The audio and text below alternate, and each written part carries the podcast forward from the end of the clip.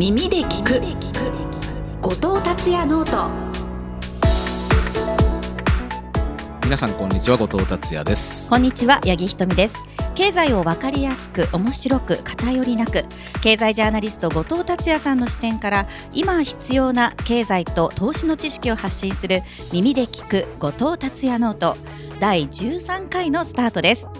番組スタートから1年超えましたね2年目に入ったということですね。確かに去年の2月に始めたっていう感じですからね、はい、早いですね。そうですね。本当東証で収録したり北海道でね公開収録イベントに参加させていただいたり、はいはいはい後藤さんは本も出したりと。あはいはい、本当にいろいろ、まあ、直接関係ないですけどね。本出し い。ろいろあった一年でしたけれども。はい、えー、今回もですね恒例のスタジオを飛び出しての公開収録となっております、はい。はい、東京麹町のノートさんのイベントスペースノートプレイスからお送りしてまいります。今日はですね後藤さんのノートの会員さんのほかに大学生を中心に10代20代の方にも多くお越しいただきました。どうぞよろしくお願いいたします。よろしくお願いします。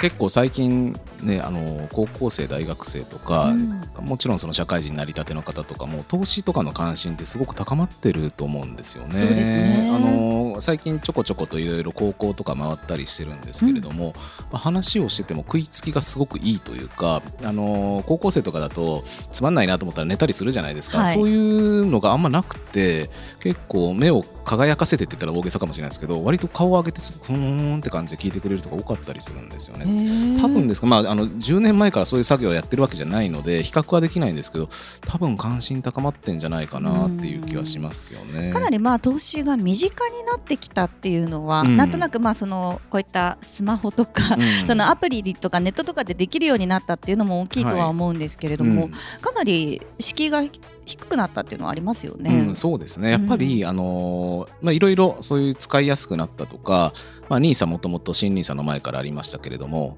やっぱりその株高とか円安っていうのはこの10年で大きいなと思うんですよね。あの日経平均って2012年から基本右肩上がりになってきてるので、ね、株ってやればこうなんかこう儲かりそうだっていうイメージがあったりとか、うん、あとはまあここ12年は円安ですよね、うん、本当に円だけ持ってて大丈夫なの？物買えるの？みたいなその辺の切実な感じが影響してんのかなと思ったりもしますね。確かに。物価の上昇とか、うん、ここ数年でこれまでになかったその今高校生の方々が生まれてからこれまでになかった動きっていうのが本当足元12年で起きてるような流れもあると思うので、うん、そのあたりもやっぱりそう聞きたいですね。だからあんまりこう前振りしちゃうとあれなんですけど、うん、10代20代の方ってどういうことに関心あるのか質問とかあれば聞きたいですし、ね、むしろこっちから逆質問とかね、はい、あのしたりして今の人たちの考えていることが分かればきっとリスナーの方にもなんか参考になるかもしれないですよね。そうですね。今日はあの事前に質問もあの皆さんから募集しておりますしその質問を軸にお話し進めるコーナーもありますので、はい、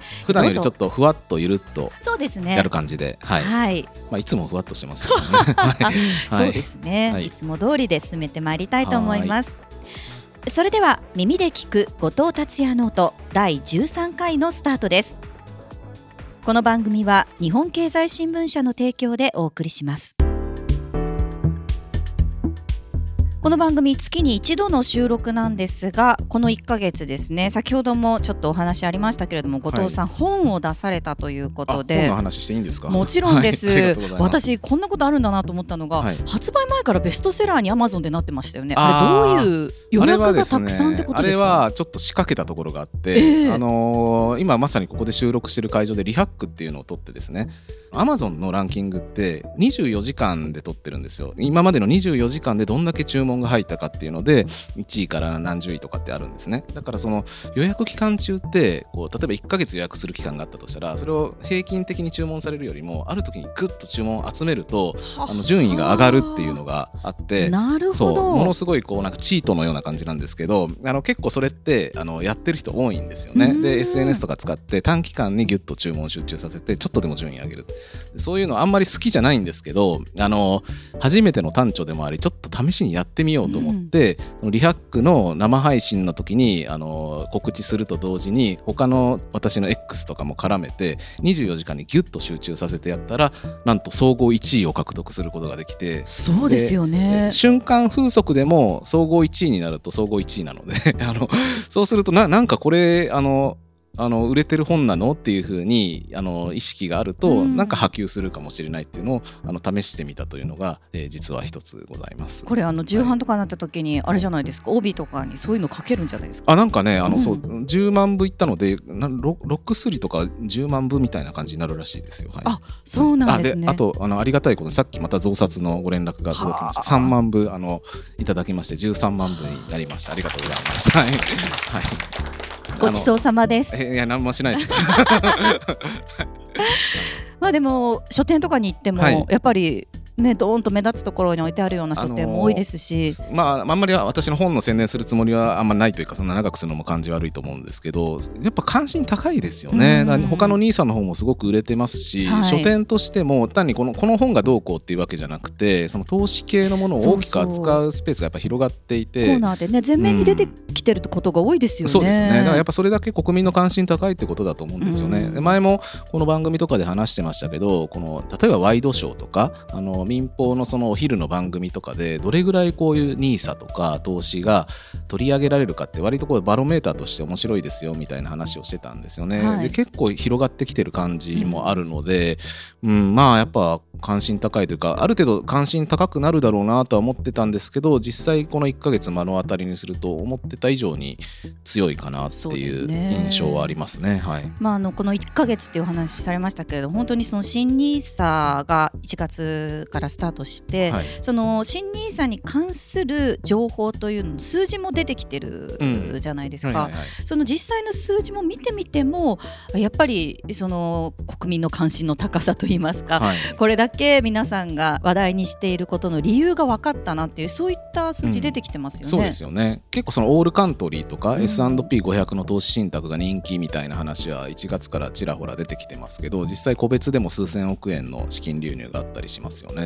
でその1月どれぐらいお金が動いたかっていう一つの目安が最近出た指標で面白いなと思ってるのがあの財務省があの対外対内証券投資っていうのをこれ週間月間で発表してるんですけどあの1月分っていうのがですね投資信託がどれだけ外国証券、うん、えー、外国株を買ったのか株ですね、えー、1月で1.2兆円買い越してるということなんですよ。これはだから主に S&P500 とかオールカントリーが多いと思うんですけどこれがあの2005年の、えー、統計を取り始めて以来最多の数字、うん、で1.2兆円ですしでこれが、まあ、毎月1.2兆円続くわけではないと思うんですけど年間で捉えるとひょっとしたら10兆円に近いところまでいくかもしれないっていう感じがあるので、はい、まあ、金額のオーダーとしても大きいし、まあ、あとは思っていた以上に海外株を買う人が多いなっていうところですね。まあ、もっと日本株に回った方が、えー、日本経済活性化するとかあるいはもともと政府が考えていたイメージではそっちの方が強かったんだと思うんですけども、まあ、そういう意味では残念だって思う人もいるかもしれないけども、まあ、いずれにしてもすごいオーダーになってますし、うん、年10兆円近くって言ったら為替レートにも結構影響しますからね。ねうん、実際に今回のその新ニーサをきっかけというか、まあ、あの海外の株だったり投資信託買ってますよっていう方今日いらっしゃってる方どれぐらいもし手を挙げられるようでしたら、はい、新ニーサやってる人。新ニーサやってる方で、海外に株投資信託投資してる方結構いらっしゃいますね。今手を挙げてらっしゃる方は海外がもう大半もしくは全部って方どれぐらいですか？あでもやっぱりそうなんですよね。わそうですか、うん、日本株なんで買わないんですかね？どうなだかこうその辺のちょっとなんか考えそうですね。日本企業の方が身近で分かりやすい決算とかも読みやすいしと思うんですが海外の株に投資する理由はい。かがでしょうか？マイクった方がいいですかね。日本株はあんまりいい ETF がなくてアメリカだともう VTI とか買っとけば大丈夫みたいな感じなんですけど日本株だと結構あまりいいのがないから自分でちょっとちょっとこう買っていかないといけないのがちょっと面倒だな、えー、個別株じゃなくて例えばトピックスとか日経平均とかありますけど、はい、その辺もあんまり手出してない感じなんですか？はいそれはやっぱりあまりこう日本の指数に対してはそこまで期待はしていないからっていうところがあるんですか？そうですね。結局為替を考えたとしてもアメリカとかの方が多分成長利益は多いなと思っててそんなに積み立て額が多く積めないので働いてるお金は円で頂いてるので投資で得られる益はアメリカでいいかなって思っています。他います？ありがとうございます。では、はい、お願いします。えーと、日本結局、えーと、人口がだんだん減っていってしまうっていうのがあるので、はい、人口大体的にやはり増えてる国の方がその GDP 長期的に見たら上がりやすいのかなっていうところで、えーと、アメリカだとかのところに投資してなるほど。逆に日本買ったっていう人日本の方が多いとかあのあるいは個別株割ともう買ったとかっていう人いますか？もしあの話せる方 無理やりは無理やり喋らせませんけど。やっぱり日本の方が、まあ、住んでる国ですし、まあ、決算とかも読みやすいかなということで、まあ、日本株、まあ、僕は個別株メインにやってるって感じ個別株買う時って NISA じゃない通常の購入と比べて新 NISA ではちょっと選び方違うとかってあるんですかね？まあ、あの損した時にあの来年と損益差でできないので、はい、まあ、損はできないっていうのはありますね。だからリスクが少ないのに手堅くいくっていう感じですね。なるほど結構あれですよねあの日経の報道とか見てると個別株のその証券会社のデータとか集計したりしてる報道もあったりして割と JT とか銀行株とか、はい、その配当利回り高いやつが結構人気ですよね。NISA ってその値上がり益だけじゃなくて配当も、えー、税金取られないっていうところもあるので、まあ、そこで魅力的に映るっていうところあるのかもしれないですね。そうですね。確かになんかこう新ニーサで買われた銘柄というか なんかそういうの各証券会社さんからバーって出てきてるやつ見ると、はい、みんなが知ってる企業、うん、本当に誰が聞いても日本の大企業だなっていうようなところと、配当利回りが高いところっていうイメージがこの1か月はあったような感じがしますね。はい、そね。だそのもちろんあの規模の大きい会社の方が出やすいのは当然だと思うんですけど、うん、どっちかっていうとこう伝統的な配当利回りの高い企業が多いというかその有名なところであってもそのなんか成長期待が強いとかっていうところよりも安定性が重視されてる感じがありますね。うん、そうですね、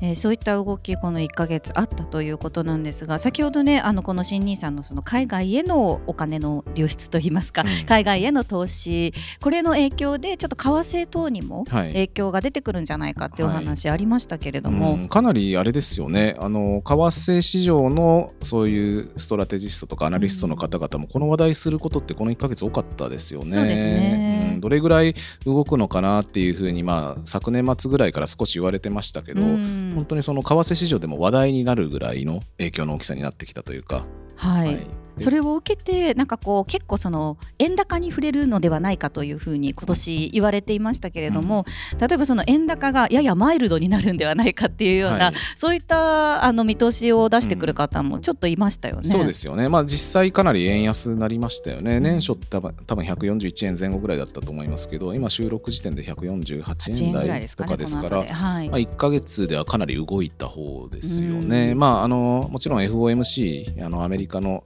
えー、利下げの見方がちょっと変わったっていうのもあるとは思うんですけどこのまあ NISA っていうのも同じぐらいのインパクトがあったんじゃないかなと思いますね。うん、でまあ、実際これだけのフローが出てきてますし投資信託から、えー、1.2兆円、うん、まあ、他のいろんなフローがあるのでその綱引きなのでこれだけで全て動くわけじゃないですけどただまあこの投資信託の海外株購入だだけをこう取り出して1.2兆円っていうのはやっぱでかいですしあとはまあよくマーケットの人が言いますけども実際に動くお金も大事だけども動いてそうだしこれからもそうなりそうだなと思ってまあ、そのそこにベットして、まあ、投機的なものも含めてこのストーリーに乗っかって円は売ろうとか、はい、円買うの怖いよねみたいな人が増えてくるとこう自己実現的に円安が進むっていうこともあったりしますよね。その辺の、うん、そうですよね。投資家心理っていうところにね、うんまさにまさに。影響がね大きいですからね。うん、そうですね、で、まあ、あとはこれも前話したかもしれないですけどやっぱ NISA っていうのは通常の投資とやっぱり違ってあの積み立てが多くなってくるわけですよね。はい、で、まあ、多くの人はそのの数十年のスパンで、うん、えー、持とうって思ってる人が結構多いと思うんですよ。老後の備え老後の生活資金っていう観点で持ってるってなると買っても売らない投資、うん、普通はまあ買ったら来月売るかもしれないし、あの海外投資家なんかそのある年10兆円買い越したって言ってもなんかショックがあったらごそって抜けたりすることがありますけど NISA に関しては売る人も中にはいるかもしれないけども割とこう持ち続ける、うん、でかつ来月も再来月も10年後も入ってくるってなるとこれはちょっと需給として結構特殊なので。そうですね、うん、だブームが広がるとこういう円売りも強まるし、まあ、日本株に直接入ってくるお金はそこまで多くないかもしれないですけどね。うん、でもねこの前までその日銀がやってたような下支えみたいなのが、はい、もしかしたらねその新ニーサのお金というかニーサから流れてくるお金が株価の下支えになるような、うん、そうですねそういった可能性もね出てくるということですよね。あると思います。だからその今のところ始まって1か月なので、はい、データってこう荒いデータとか、うん、あのこうふわっとしたニュースとかがまだ多いと思うんですけど、ね、これが3か月半年1年で経ってくるといろんな状況証拠が揃ってくると思うんですよね。そうすると意外と全体として日本株も実はこれぐらい買われてたとか、うん、あのそういうデータが出てくると、うん、またちょっと日本株の見方も変わるかもしれないですよね。ね、うん、引き続き定点観測していきたいところではありますね。はい。続いては達安ディグ。後藤さんが今気になる人物ことをディグ深掘りしていきます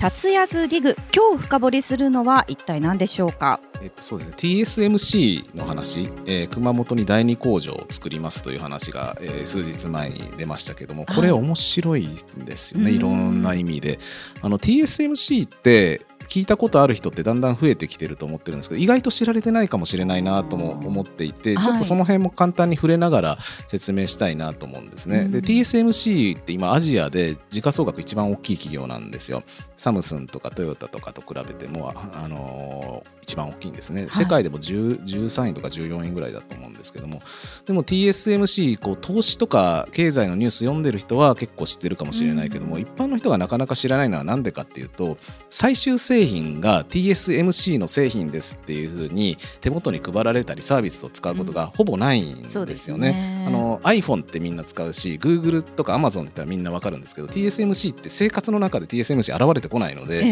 ー、あの多分それでほとんどこう特に日本人だと知られていないことが多いかな、うん、でも、えー、アジアで一番でかい企業っていうことですよね。台湾の企業なんですね。台湾の企業ですね、うん、はい。T が台湾で S が半導体で M が製造で C が会社っていうことなので、まあ、台湾の半導体の会社ですということなんですけど、これだけ企業価値が大きいっていうことは当然皆さんの生活にも実は影響していて、あのスマホに入っている半導体もそうだしあの例えばスイッチとか、えー、プレイステーション5とかにもかなり入ってると言われていますしあと何よりまあ NVIDIA とかも、はい、えー、お客さんになってるっていうことであのたくさん半導体を作ってるっていうことなんですね。で自分自身が半導体を作って TSMC 半導体ですっていうふうに言って売ってるわけじゃなくてそのアップルとか NVIDIA とかのお客さんが設計したものを私たちでまとめて作りますよと、えー、工場でかいのあるしすごい研究投資もしてるから発注されたものはいい具合に作りますのでその辺に任せてくださいと。あなた自身でそのリスクとかコストを負わなくていいですよということで、えー、やって巨大化していると、うん、で、まあ、そのまあ、ファウンドリーっていうあの受託製造の形式ですけども、はい、その圧倒的なプレゼンスを、まあ、この10年余りで高めてきたっていうところですよね。うん、でその企業が熊本に第二工場を作るということが発表されたということなんですけども、はい、まあ、かなりの規模ですで、にあの第一工場っていうのは数年前から作り始めていて、まあ、今年中にも稼働するって言われてるんですけど、ねはい、第一工場とで第二工場が数年後に稼働するんですかね、まあ、その発表されたっていうことですけど合わせて3兆円ぐらいの規模っていうことなんで、うん、3兆円の工場ってものすごいでかいですすよ、ね、ものすごくでかいですしでそこでまあ採用される人数も結構多くなるでしょうから、まあ、その熊本経済にものすごい影響をもたらすって言われてますよね。実際にもうねその周りの土地の値段も上がってるし、はいはいはい、あとはもうその周りのその、まあ、大きな一つの町ができるようなものなのでそうですよね、ま、はい、そこでの求人というのでどんどん時給上がってるっていうふうに聞きますし。ものすごい普通の周辺の似たような仕事よりも3割4割高い値段で、えー、採用するっていうような告知もあったりするって言いますので、ね、結構だから本当に地元の人っていうだけじゃなくてもう県をまたいででもやってくる人もそれもうそれ3割4割給料上がるって言ったら県またごうかっていう人も当然出てきますよね。よね。だからすごい人も動いてますし、まあ、ちょっと大げさかもしれないですけどボーンってトヨタが1個できたようなぐらいのその大きな存在感が。あるっていう感じですよね。ね。うん、まあ、実際に稼働してからもそうですしその第二工場ができるっていうことでその工場建設だったりとか、はい。はい、そういったも周辺の建設系の方々にもかなり恩恵があるっていうことですね。ね。当然そのマンションとか建てるのが増えるかもしれないですし、うん、そういうスーパーとかレストランとかも出てくるかもしれないので建設需要も上がるし、まあ、地元で回る消費もすごく増えるでしょうね。うね。ただまあここ難しいのはあの何にもないところにに突然人がわっと生まれて、うん、あの経済が回るわけじゃなくてどこかから人がやってくるってことなんですよね、はい、だからその例えば、えー、熊本県外から1万人やってきましたっていうともともとある県から1万人抜けてるっていうことにもなりかねないわけですよ、うん、まあ、外国人労働者が増えてくれれば話は別なんですけどってなるとやっぱり抜けちゃった県は寂しくなってしまうかもしれないしそういう空き家とか増えちゃうかもしれないしあとは人手不足ですよね、はい、あのー、まあ、人手不足もここ12年かなり深刻になってて私も地方いろいろ行ったりするとこの半年1年で中小企業の人で深刻度度合いはもう劇的に増してるっていう声が多いんですよね。本当に去年の春ぐらいだったらまあまだなんとかなるだろうぐらいの、え企業経営者も本当切実に焦ってると。で焦ってるというかもう本当に店畳まなきゃいけないぐらいの人がやっぱ増えてきちゃってるのでそこの影響ですよね。だから高い給料払う企業が現れて、うん、その町が潤うこと自体は経済としていいことなんですけれどもそういう摩擦もあるし、ね、周辺への影響、うん、でこれが例えば5年10年かけてじんわり動くのであればショックも和らぐかもしれないんですけども、うん、いきなりドーンってきてでかつ運悪くというわけじゃないですけど人手不足がもともと深刻な時期ですよね。ここ数十年で一番深刻な時期にそういうことが起こると、はい、結構町によっては困るところも多いっていうのは、うん、これからの影響そういう負の面も気にしなきゃいけないし報じる側もなんかただただあのもろ手を挙げて伝えてちゃいけないなっていうところありますよね。そうですね、うん、北海道にもねその、まあ、これラピダスの方で工場できるっていうお話もありますけれども、うん、なんかそのあたりも含めてちょっとこれまであまり人が、まあ、ある程度の町ではあったんだけれども、はい、集まらなかったところに、うん、そういった大きな町ができるっていうことを考えると、はい、確かにあの私も地方出身なんですけれども他の町からの資源がこう吸い上げられてしまうっていうのは、多分切実な悩みになってくるし、うん、圧力みたいなのも出てくる、うん、まあ同じぐらい給料を上げられる体力があればいいですけど、うん、やっぱそういう会社ばっかりじゃないとも思いますので、うん、その九州地方のその周りの宮崎だったりとか、はい、あの大分とかだったりとかの経済状況っていうのは確かにチェックしておいた方が良さそうですよね。日銀があの桜レポートっていうのを3か月に1回出してていろんな地元の企業とかお店にヒアリングしたやつなんですね。それなんかでもこの間1月に出たやつだとその県をまたいで隣隣の県にものすごい工場ができた関係で、もう人が本当に流れていってもうあのよりこうあの人手不足が切実になってるっていう声も結構上がってきてたんですよね。はい、その辺は気になるところですよね。まあ、その経済学的というかあの俯瞰した目で言えばやっぱりこう給料を上げられて、えー、お客さんもちゃんとついてる企業に、えー、人が流れるのはまあ自然なことだしで貴重な労働力はそれは生産性の高い企業で勤めてもらった方が国全体としても世界全体としてもいいことなので、まあ、それは、まあ、それこそがまあ資本主義だと思うんですけれどもこういうのってやっぱ急に動いちゃうと個々の企業困っちゃうところもあったりするので、うん、なんかなかなか今までにあんまりなかったようなことが起こってますよね。で繰り返しですけど TSMC3 兆円規模なので、はい、100億円とかだったらまあまあって感じかもしれないですけど3兆円のオーダーになるとすごいっすよね。大きすぎてなんかあんまりこう、まあ、想像もつかないというか、うん、規模感がねちょっとつかめないところもありますけれども、うん、だからいろいろと本当にそういう NVIDIA 的なテクノロジーの最先端の話も関係してるけれども、こういう日本の生活日本人の生活にもすごく影響してるテーマなので、はい、うん、非常にこう広がりのある話題ですよね。うん、まあ、あともう一つ言うとあのその新工場の運営会社にトヨタとソニーが出資するっていうところですよね。ねこれもまたすごいことですよね。うん、キラーワードがここにも入ってきたっていう感じで、うん、まああの半導体ってその古くはまあパソコンのイメージが強いと思うんですけど当然スマホにも入ってますし自動車にも入ってますし、はい、いろんな家電に入ってきているのであらゆるものの、まあ、心臓みたいなものですよね。なので、まあ、トヨタも当然、えー、関係してくるということで、まあ、トヨタあのトヨタ株上がってますけれども、ここ数日で、決算が良かったっていうだけじゃなくて、TSMC に出資している、あの強い TSMC にの、まあ、下の運営会社に出資してるしかつその半導体の、えー、恩恵をこう取り込んでいけるかもしれない。実際のトヨタの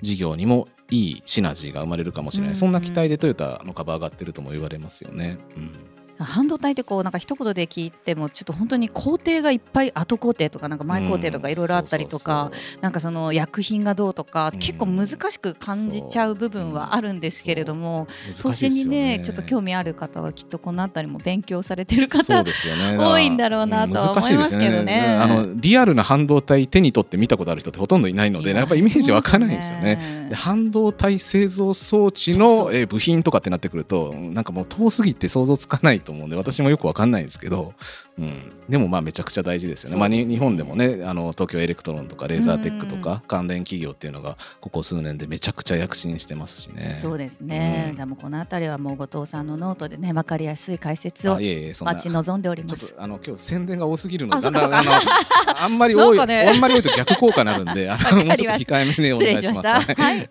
えここまで達也ズディグお届けしました。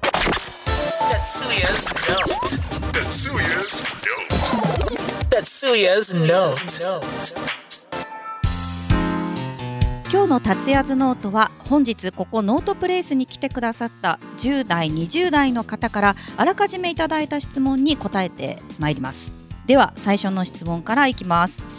株や投資信託などの資産運用について SNS 等で解説されていますが10代20代のうちから資産運用をするべきであるとお考えでしょうか？若いうちの貯金なんてたかが知れているから短期的な貯金はいいとしても将来のための貯金なんかやめてその代わりにいろいろな経験を積むべきであるとの考えもあるのでお二人のお考えをお聞かせ願いたいですとい。ただきました、はい、でもそんなしっかりしてるなら自分で判断してもらえればいいと思うんですけど。本当ですよ。ご自身の思う通りでいいんじゃないかなと思ったりもしますけれども。はい、えっと10代って言ってもさすがに高校生にはあんまり進めないです。やることはできますけど大学生の中で関心ある人は始めてもいいかなと思いますし、まあ、社会人になったのであれば基本はおすすめしますね。質問にあったように、えー、若い時ってまあ基本給料そんなに多くはないので月1万円っていうのちょっときついっすよっていう人って結構いると思うんですけど、それこそ NISA とかあの積み立てであれば月1000円でもできますので、はい、あのわずかでもやってみるっていうことはいいと思うんですよね。そうするとこの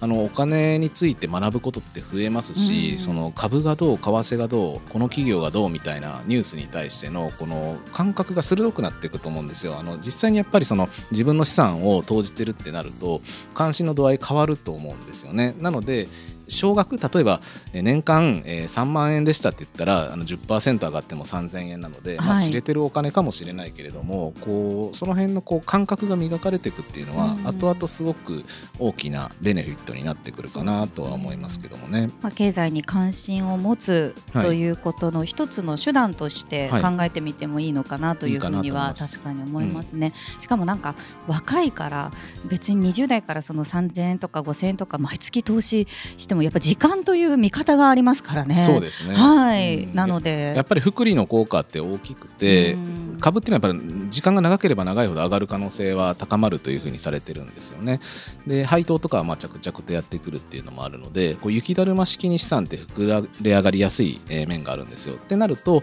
まあ少額であっても例えば二十歳で始めればですね、まあ人生100年時代って言われてますよね。90歳までやってたとしたら70年運用できるわけですよ。70年間の福利ってすごいですから、あのまあ少額でもやっておくのは意味があるかなとは思いますね。すねうん、あただですね、さっきも質問にももう入ってたんですけど、はい、投資に必死になるがあまりお金を投資に回しすぎるとかあと時間、うん、うん、あのものすごくこう分析とか情報収集に追われてしまったりとかなんか上がったり下がったりで一喜一憂で心が降らされて普通のプライベートの生活とかにもこう時間が取られちゃうみたいなことになるのはよくないそうですね、まあ、なくなってもいいお金なんてものはないとは思うんです、はい、若いうちだと特に貴重だと思うんですけれども。ただなんかこうそうですね。勉強代として 出すというような感覚で、うん、本当に2000円3000円とかから始めてみるのはいいんじゃないかなと、うん、そうだからそのなんて言うんでしょうこう生活費を切り詰めたりとか、あのなんかこう友達と遊ぶ時間を無理やり絞ってまで投資のお金を捻出するっていうのはよくないと思うんですよ。すね、あのその若い頃に経験できることってどんどんした方がいいしもしこの例えば何かこう資格を取るためにお金使うんだったらそれは自分自身の投資になるし、えーまあ、場合によってはなんかもうビジネスアイデア思い浮かんじゃって、えー、起業しなきゃいけないってなった時にはそんなのあの S&P500 買ってる場合じゃなくて 自分の事業にお金をこう投じていかなきゃいけないっていうことになると思うんですね。それはまあ状況次第だと思います。ただまああのそうは言っても、まあ、月5000円ぐらいだったら余裕資金としてほっといても余ることはありますよっていうのであれば銀行預金に寝かしておくよりかはこういうことに回した方がいいかな、うん、そんな整理じゃないですかね。ねはいでは続いての質問参りますこれも若い方からのなかなか重い、えー、質問なんですが、はい、高齢化社会が進んでいく中で若者はどのような役割を担っていけばいいのでしょうか？という質問いただきました。すごいですね。すごい。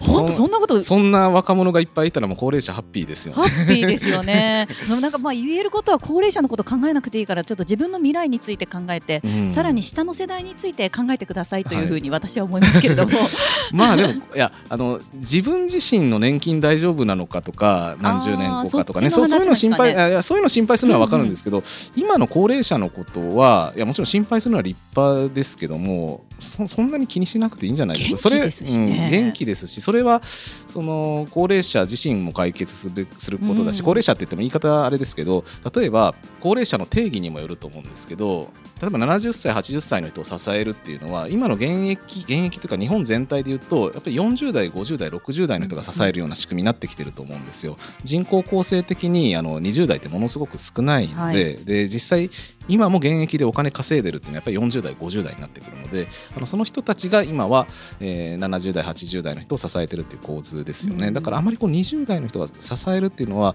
今そこまでこう個々の人が、あの政策立案者は別ですけどね。一人一人の人はそこまで考えることはなくてむしろ、まあ、自分自身がどう気持ちよく楽しく仕事をするかあるいは稼ぐか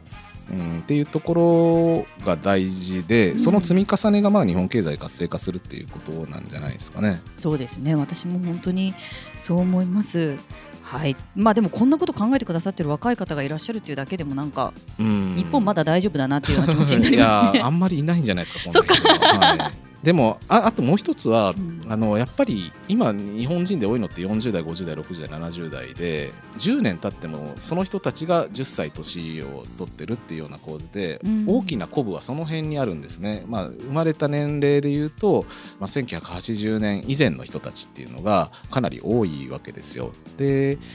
かつ今70歳の人ってめっちゃ元気な人が多いじゃないですか。すねはい、80代になっても引き続きめちゃくちゃ元気な人も多分多いし、うん、ましてや60代とかだともっと元気だったりしますよね。はい、うん、だからその昔ながらの高齢者なんか60歳、65歳以上が高齢者でで3 4 0代が現役世代でなんか10代の子供がいるみたいな世界っていうのは昭和の感じだと思うんですよね。ねガラッと変わってきていて例えばですよ100歳でお亡くなりになって、えー、相続しますって言ったら、うん、その相続受け取るの70代だったりするわけですよ。そうですよねあのそその辺ってその年齢の感覚って本当変わってきてますよね。うん、それはすごく、まあ、自分の両親を見ていても感じることだなと思いますね。だからどっちかっていうと、まあ、若い人ももちろんいろいろこれから社会で活躍したり頑張ったりするってことだと思うんですけど今の50代60代70代の人もまだまだこうなんかね楽しめることとか、場合によっては仕事っていろいろあると思いますし。うん、っていうとこが大事な気はしますけどね、まあ、あんまり10代20代の方に話すことではないかもしれないですけど。はい、はいでは続いての質問参ります。後藤さんも八木さんもアウトプットがお上手なのでアウトプットの仕方が気になります、はい、私も本で読んだ内容をアウトプットしたいと思うのですがインプットで終わってしまいなかなかアウトプットまでたどり着くことができません。アウトプットのこだわっているポイントがございましたら教えていただけると嬉しいです、うん、といただきました。難しい質問ですね、まあ永遠の課題ですよねメディアにそうですね。人間としてはまあ、究極の多分答えないんですよね、うん、あのこれをすれば100点満点でそれに向かって鍛錬しましょうっていうものではなくて多分伝えるプラットフォームによっても変わってくるし例えばその X とか YouTube でどう伝えれば、うん、あのうまくいくかなんて10年前20年前には誰もプロフェッショナルがいなかったような世界なわけなので、はい、あの環境が変わればまたそこで輝く、えー、伝え方っていうのも変わってくると思うんですよね、まあ、だから柔軟にいろいろやるっていうことだと思いますけども、まあ、それだと答えになってないのでやややちょっと抽象化して言うと当たり前ですけど聞く人見る人の立場に立つってめちゃくちゃ大事ですよね。うん、ねあの伝えるっていうのは別に自分が伝えたいことを好き勝手言いまくって発散するものではなくてあの聞く人見る人があの関心を持ってもらうとかなるほどそうかとか、この人の話また聞きたいなって思ってもらうことが大事なので相手がどう聞いてるかっていうことですよね。これは例えば対面で話したりとか1対20でこうプレゼンする時も自分の脳内にあることを自分が満足するように伝えるんじゃなくてこの人たちどう聞いてるのかなっていうのをすごく見るっていうことが大事、あとはまあ SNS とかもしやるんだったらそういう、まあ、いいねとかの数ばっかりにとらわれるのは良くないかもしれないですけど、まあ、いろんな数字が出てくるのであこれは響きやすいんだこれは響かないんだなっていう、うん、相手の立場に立ったブラッシュアップがめちゃくちゃ大事かなと思いますね。うん、うん、どうですか八木さん？私はあまりこう文字でのアウトプットっていうのはしていないんですけれども例えばこの方本で読んだ内容っていうお話だったので大学院に行った時に結構みんなでやってたのは本をそれぞれ章ごとに1枚のパワポにまとめて1枚でまとめてその章をそれぞれまとめてちょっとプレゼンをお互いにし合ってさらにはそのみんながまとめたプレゼンを今度最後1枚のパワポにまとめるっていうようななんかそのどんどんどんどん削っていって最後エッセンスだけっていうようなそういうようなアウトプットの仕方っていうのは結構みんなでやってたような印象はありますね。あとは何ですかね、ね、個人的にはなんかこう難しい話題とか人から聞いた話でなるほどと思ってこれを自分でさらに誰かに言いたいなと思った時は、弟に電話して、はい、今から私が喋ることの意味がわかるかと言いながら いきなり TSMC の話を聞い てもらったりとかめちゃくちゃ迷惑かもしれない。そうなんですよね。ちょっとなんかバイト代みたいなの払わなくちゃいけないかなと思ったりもするんですけど、はい、そういうのをやってみたりもしますし、うん、あとはもう誰ですかね。自分で撮って聞いてみるっていうのが一番いいんじゃないですかね。あなるほどもう今何でもねそのあたりに録音スマホで何でもできるので、うん、例えばその動画とかも自分で撮影しながらやってみる録音声だけで聞いてみながらどういうふうに聞こえるかっていうのをやってみるっていうのはまあ一つの手かなとね、うん、確かに確かに。あ面白いですね、うん、あの20世紀の最大の経営学者と言われるピーター・ドラッカーっていう人がいるんですけどあはい、あの人が昔本で書いてたんですけど当時まだそんなパソコンとかもちゃんとなかったような時代なんですけどタイプライターで、うん、あのまあ、文字を書くことが多かったんですけどまず録音するんです。でテープレコーダーに喋ってでそれをあの秘書みたいな人に文字起こししてもらってでそこから修正するみたいなこと言ってたんですよ。これってなんかこうしゃべ、まあ、これ人によると思うんですけど書くよりも喋る方が意外とスーッと言葉が出てきたりとか逆にその自分のロジックの弱いところ、うん、具体例も出せてないなとか顧みることができたりするらしいんですよね。はい、だから最終的にアウトプットするものがテキストだったとしても一旦喋ってみるって言ってたんですまあ、これがあの正攻法か分かんないですけど喋るのか文字で書くのか同じ文字でもあの新聞に書くのとノートで書くのとツイッターで書くのは全然違いますし、うん、えー、あるいはこうリアルで喋るのとかそれぞれ違うんですよね。そで、ね、それぞれ得意な人もいれば苦手な人もいるし、まあ、いろんな経路の、えーまあ、筋肉を動かしてみて、うん、うん、やってみるっていうのはいいかなと思いますね。すねうん、場数を重ねるとあここダメだなとかっていうのが見えてくるので。うんうん、うんだからインプットを極めてアウトプットをどうするかって考えるよりもやっぱりこう OJT じゃないですけど実践をやりながら結構なんかあれなんですよあのちょっと話長くなっちゃってるかもしれないですけどアウトプットがインプットを磨く磨くっていうところもすごくあってその辺あの日々ニュース接しられてるとまさに体感されてると思いますけど伝えなきゃいけないってなるとインプットの気合が変わるじゃないですか。で伝えなきゃいけないっていうことが後ろにあるとあこのインプットだと足りないかこういう情報も調べなきゃいけないとか能動的になってきますよね。だから聞く人の立場を考えるとインプットも磨かれていってそうするとそのインプットがアウトプットにつながりっていうこう好循環でアウトプットとインプットがうまくなっていくと思うんですね。だからあまり切り離しすぎてとにかく勉強してインプットしまくってインプットがもう全部溜まってきたからさあアウトプットしようって言っても多分ダメダメなんですよね。そうなんか受験勉強だとなんかそんな感じになりかねないですけど、はい、まあ実践訓練場数が大事かなと思います。小出しのアウトプットっていうのは、ね、重要かもしれないですね。はい。えー、ここまでいろいろと皆さんの質問に答えてまいりました。達也頭脳とお届けしました第13回耳で聞く後藤達也ノートあっという間にエンディングとなってしまいました。後藤さん今日いかがでしたか？皆さんの質問もあったおかげでもやっぱ質問があると、張りが出るというかなんかあのこっちだけで準備した話っていうよりもあの広がりますよね。そうですね、うん、意外とあ後藤さんこういうこともいけるんだみたいな感じがありました なんかこういや作り手目線で言うと、こういうことを話そうとかって言ってもなんかだんだんこうなんていうんですかね限界があるというか、まあ、同じような話が多くなりがちなんですけど、ね、ちょっと球をこう投げてもらえると、うん、変化があってありがたいですね、うん、やっぱいいですねこういうのね。はい。耳で聞く後藤達也ノート次回の更新は来月3月初め頃の予定ですこれからもいろいろな場所でたくさんの皆さんにお会いしたいと思っております。公開収録のご依頼もぜひお寄せください。See you next month また来月お会いしましょう。この番組は日本経済新聞社の提供でお送りしました。